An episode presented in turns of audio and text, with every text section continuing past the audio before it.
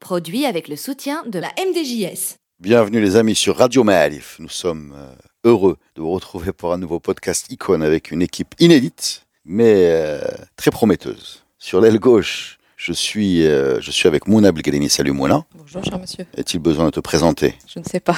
Non. Avant de... est inutile. Tu fais partie de la famille.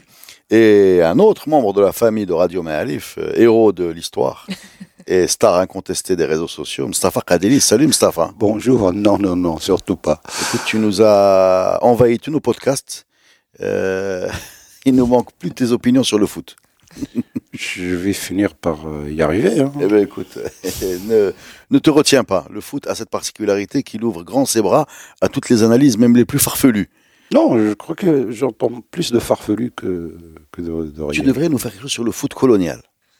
Non, mais c'est un gros sujet. C'est un Mhm, gros oui, sujet. Oui, oui, Euh, oui, tout à fait. C'est une période. Fait. Sur euh, les origines des équipes. le On a eu un, un goût de foot colonial dans un podcast consacré à Mohamedi, Mhm. avec de tête le professeur Najib Tsakhi, je pense qu'il s'appelle Najib Tsakhi, très intéressant.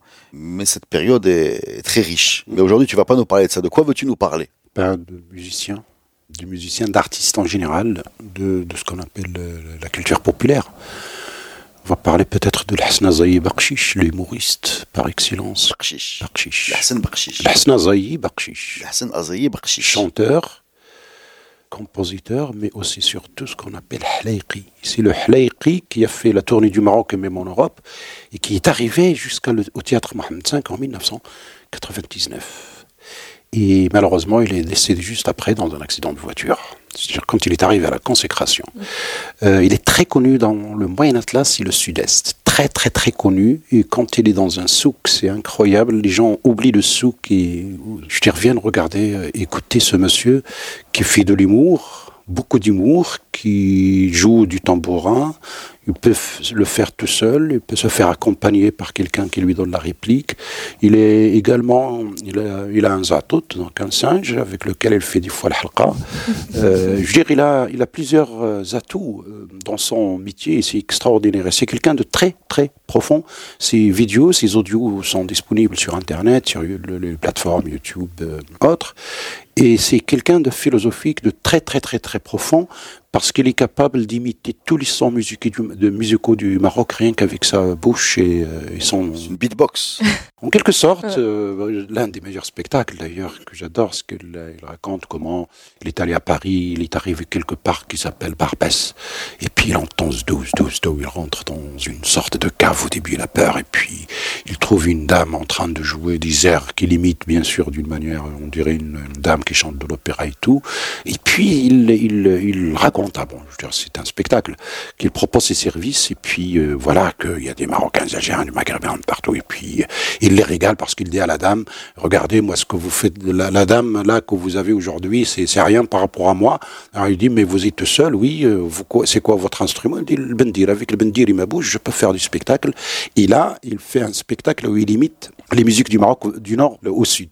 Donc il commence par le Rif, le, le, l'Allaoui, le Moyen Atlas, le Ribeb et tout. Et au passage, Bien sûr, il balance énormément de phrases euh, humoristiques. Des fois même, il arrive à traduire, il parle pas du tout français, mais des fois, il, prend un verre et il le traduit à sa manière pour soi-disant que les, non-marocains, les non-maghrébins qui sont dans le spectacle puissent comprendre.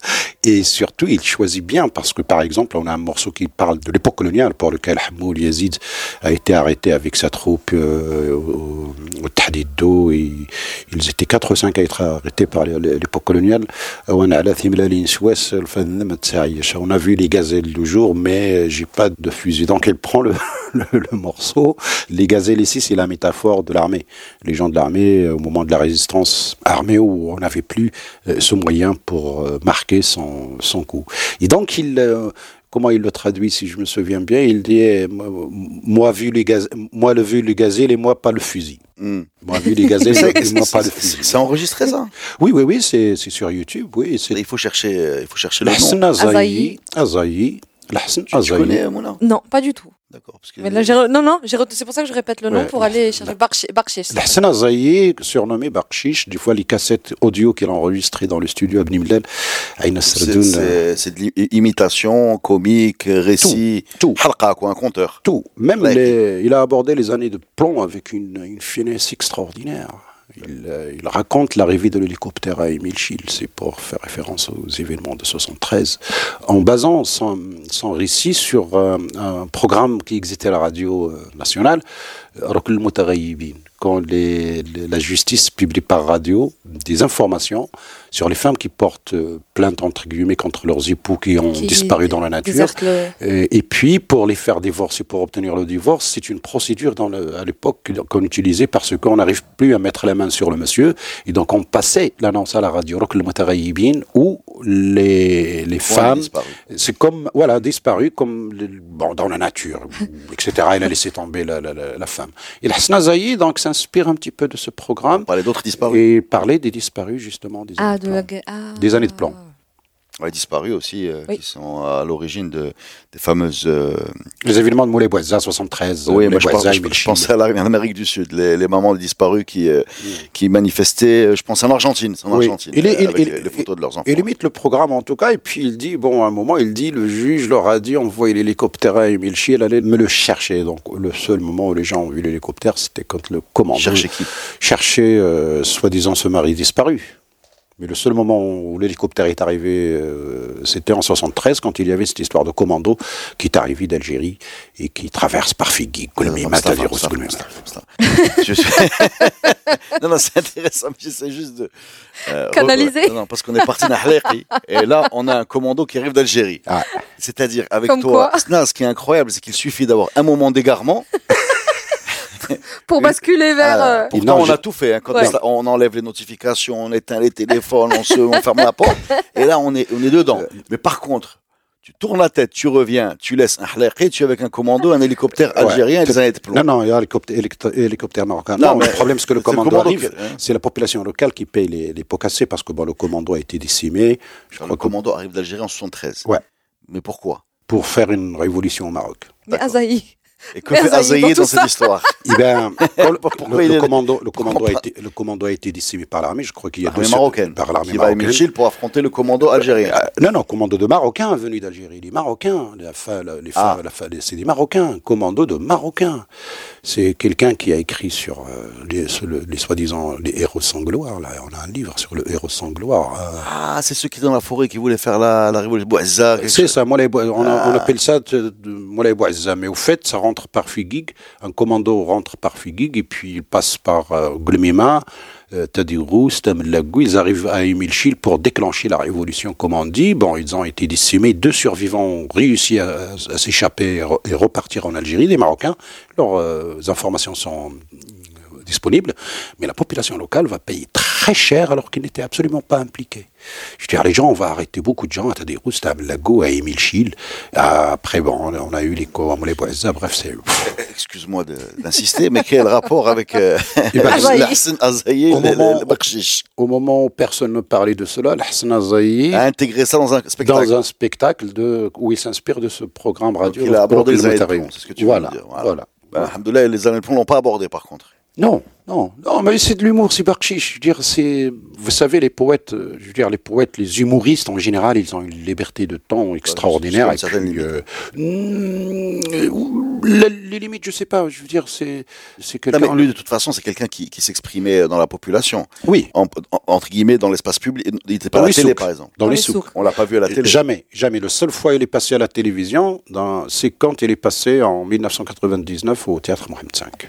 Et les enregistrements qui existent sont des enregistrements audio? La majorité sont audio. Ah. Tout, tout est Ah, c'est des audio. cassettes. il a D'accord. C'est des enregistré. cassettes. Il a D'accord, enregistré des cassettes qu'il vendait lui-même dans les souks. D'accord, donc bien sûr, il n'y a pas de téléphone, il n'y a pas de smartphone. Absolument. D'accord, donc, donc il, il, il était un, un, un vrai, enfin, un vrai artiste dans le sens où il avait un- une production euh, Tout à fait. commerciale, industrielle. Quoi. Enfin, Euh, oui, oui, il, va- il- il faisait ses, ses propres euh, cassettes lui-même qu'il revendait, puis on les retrouvait chez les marchands de, de cassettes, dans les souks, dans les On parle d'une les- longue carrière? Il est décédé jeune ou, ou il avait non, déjà non, bien il, est, né vers 1940, Mm. à peu près 40-41, il est décédé en 1999, donc il a eu une longue carrière. Il a chanté avec Razib Nasser, un grand artiste violoniste très connu, il est décédé également. Et je veux dire, il a plusieurs cordes à son arc que finalement c'est un grand artiste qui s'exprime qu'en tamazirt. Alors bon, vu qu'il il s'exprime en tamazirt et puis que les artistes en tamazirt ne passaient pas trop à la télévision, et puis même quand on passe des artistes aujourd'hui, un peu, c'est, on, on- cible plus les fakes que les vrais, et du coup, euh, C'est un tacle gratuit. Hein. Tu es- je, suis obligé de le signaler. Juste, euh, enfin, j'ai pas de problème, mais il faut dire que c'est un tacle gratuit. peut-être, c'est un avis. oui, oui, non, mais tu es là pour donner tes avis, mais euh, les artistes qui chantent en amazigh passent pas à la télé. C'est ça ce que tu nous Pas dis. beaucoup, non, pas beaucoup. Et puis après, il faut tra- traduire. Bon, ils ont une chaîne, ils ont une Non, mais là, à l'époque dont tu parles, il n'y avait pas de chaîne, il y avait une chaîne. Ils, ils passent pas. Et n'y passait pas. Pour la musique, à la limite, pourquoi pas, même euh, à Morimbark, euh, oui, de temps en une fois par an peut-être, ou le, le truc du folklore de Marrakech. Mm. Mais on n'invite pas un artiste pour parler. On Louis à quel moment Louis Cha commence à, à intégrer la, la télé? Et tous ses, comment dirais-je, ses semblables comme euh, Marni, Haddoucha, ou chez les autres et les autres. Je veux dire, à part, bon, peut-être une, une, une Sahara par an. Hein, Je, peux, je peux te provoquer un peu. Oui, Et alors? Il n'y a rien. Non, euh. non, quand je dis et alors, je, je m'explique. Et alors Et alors, on Non, a- et, et- et alors, pour moi, ça veut dire la chose suivante. Ça veut dire, ok, euh, tu passes pas. Il y a 30 000 styles de musique qui passaient pas à la, à la radio, moi, télé marocaine. Je dis dans les années 80-90, je, vais me- prends le problème à l'envers. Il y avait un style de musique qui passait pour aller encore plus vite. Voilà. Ouais. Il y a, euh, deux, deux, trois, deux, trois. Voilà, exactement. Deux, trois. Euh, Tous les autres ont certes pas eu la même exposition. Tout à fait. Ben, ils, ils ont vécu. Oui, Voilà. oui, justement, c'est- Euh, c'est l'origine. C'est des- une conception un peu politique du média culturel qui est là pour rétribuer ceux qui disent ce qu'il faut dire ou qui correspondent à l'image qu'on se fait d'eux au niveau du pouvoir. Et ça n'a pas empêché toutes les marges de, de vivre et de, de- pas seulement de survivre et de vivre. Non, il y, a la- il y a le refuge de la radio, d'abord, la radio Tamazirt, qui était un peu une sorte de refuge où on pouvait écouter ce qu'on a envie d'écouter, même si c'est sauc- saucissonné en tranche horaire. Et puis, c'est l'origine des dieux. Il faut pas oublier que c'est en Tamazirt que la révolution du film vidéo a commencé au Maroc, avec Warda Vision, qui nous fait aujourd'hui un excellent programme. Et c'est... je veux, puisque tu parles de film, je suis désolé, mais je, je, je vous dois à ce moment de, je vous promets un scoop que je vous donnerai à la fin du podcast. C'était Ah ah. un teaser, voilà, un scoop. Rappelez-moi mon engagement de vous signaler une information extraordinaire. Tu vas pas le mettre dans le titre. Non, je vais pas le mettre dans le titre. Je vais pas le mettre dans le titre. Donc je termine avec ça. Quand la télé n'offre pas aux téléspectateurs ce qu'ils veulent, bah, quelqu'un a investi pour nous inventer ce qu'on appelle les films euh, vidéo à l'époque des cassettes VHS. d'autres. Et Est-ce ça qu'il y avait des films vidéo de Lassen Non, lui n'a jamais tourné dans des films, mais on a toute une série de au moins 200 ou 300 titres en Tashlahid du Sous, ou qui nous a créé la télévision. C'est-à-dire les gens ont créé leur propre télé à la maison avant le- la multiplication des chaînes et les, et les satellites. Merci beaucoup. Est-ce que tu as quelque chose à rajouter sur euh, ce sujet? Ben, si vous voulez écouter le Zaï, il faut vraiment bon, connaître la langue et bien dans ses tournures, mais en tout cas, il est là pour les gens qui comprennent Tamazirt. Moi, Je pense que l'étape d'après, c'est une série de podcasts euh, où tu vas nous apprendre tous la, la langue, quoi. Pourquoi pas? Tiens. Non, mais la, la moitié du vocabulaire, elle est déjà du Tamazirt. Vous avez le boutiquier, le cafetier, le chauffeur de taxi. Je veux dire, il y a, il y a, je veux dire, de l'immersion totale acquise. Il suffit juste d'y mettre euh, un petit peu de... Bon cœur, pas de sans- bon cœur. sans- du Non, bon sans grammaire, parce que bon, au début, nous, quand on apprend déjà, le masculin devient féminin, le féminin devient masculin, le pluriel devient singulier, etc. Mais c'est pas grave. Freestyle. Euh, c'est un freestyle, c'est comme ça qu'on apprend, c'est comme des enfants. Et puis après, on s'améliore petit à petit, mais on a déjà la moitié du vocabulaire, donc il suffit juste. De- tu nous donneras la deuxième moitié dans un podcast.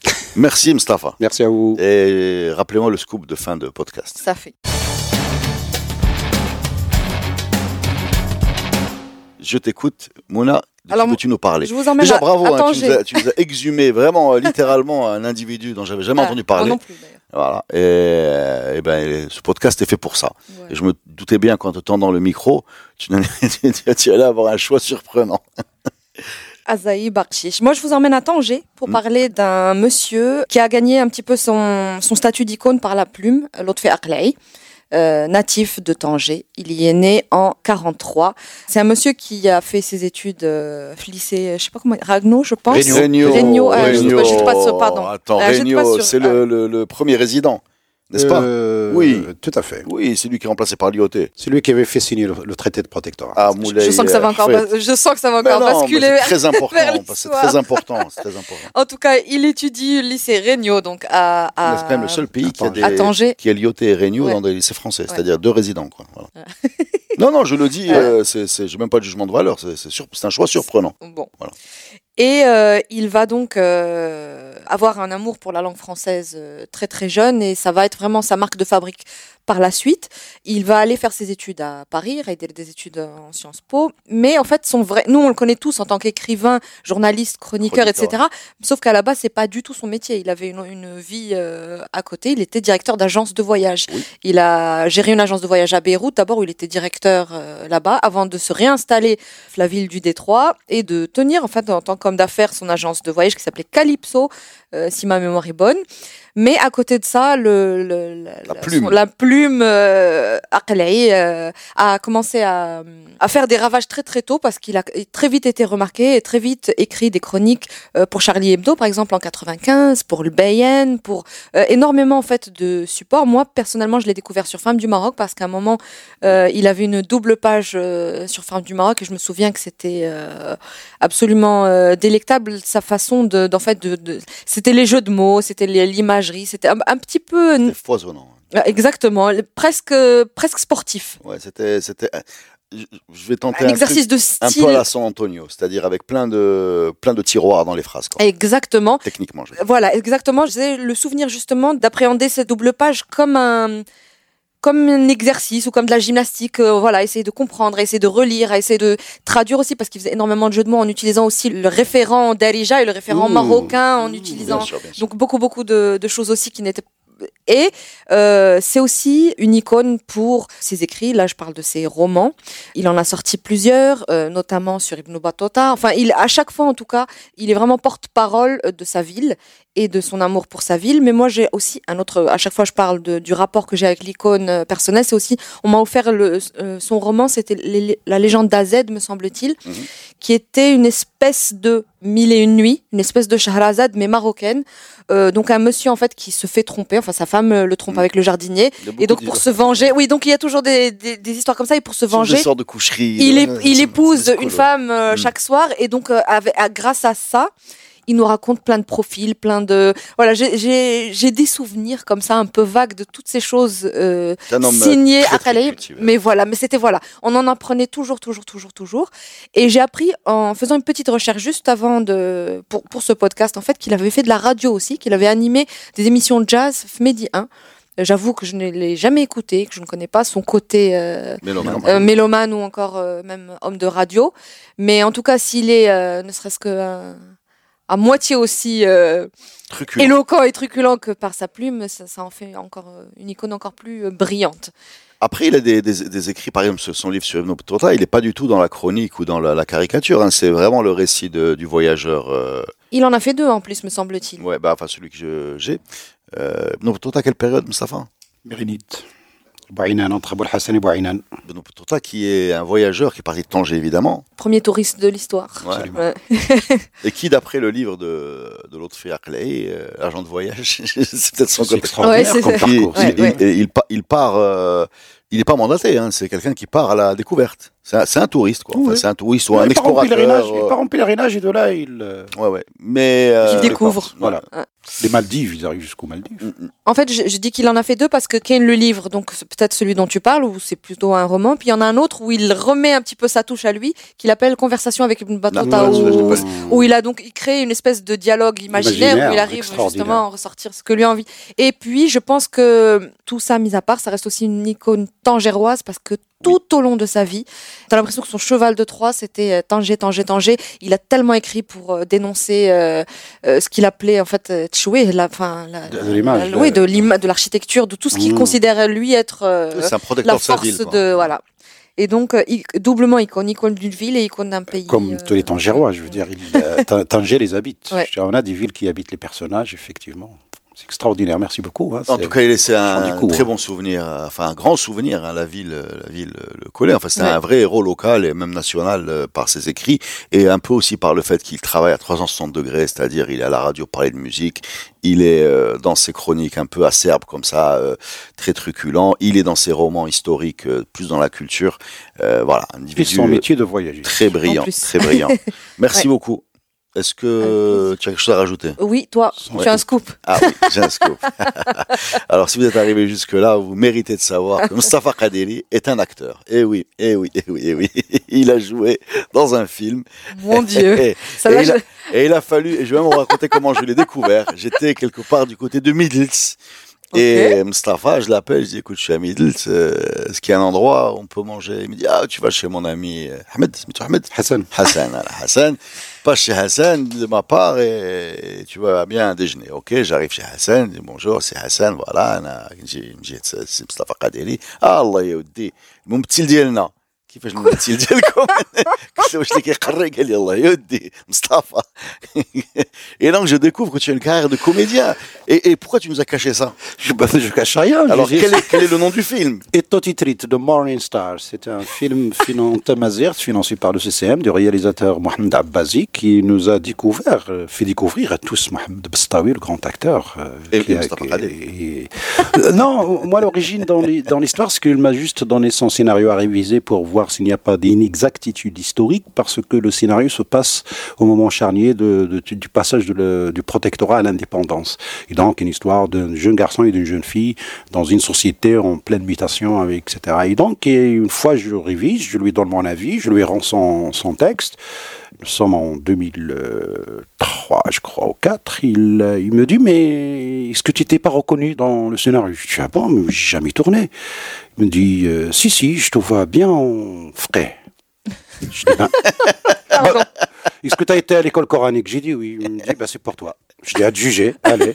Et on a passé un mois à Ben Smi, mon Triflani Azrou, euh, où on a tourné ce film. Il est disponible sur YouTube, sous-titré en français et en anglais. Il a fait des, du cinéma, Mohamed Abbazi d'ailleurs, il faut qu'on en parle, en Californie dans les années 60. C'est l'un des premiers cinéastes euh, marocains.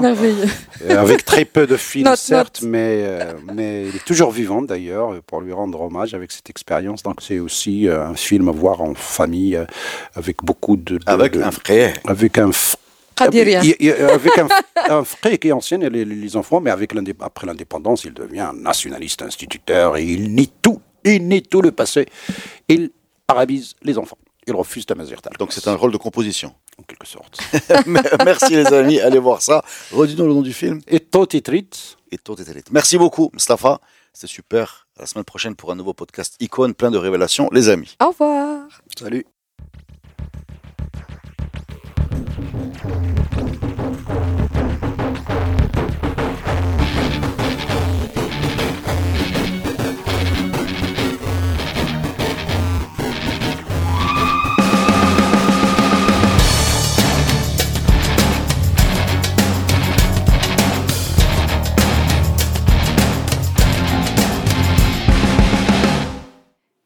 Produit avec le soutien de la MDJS.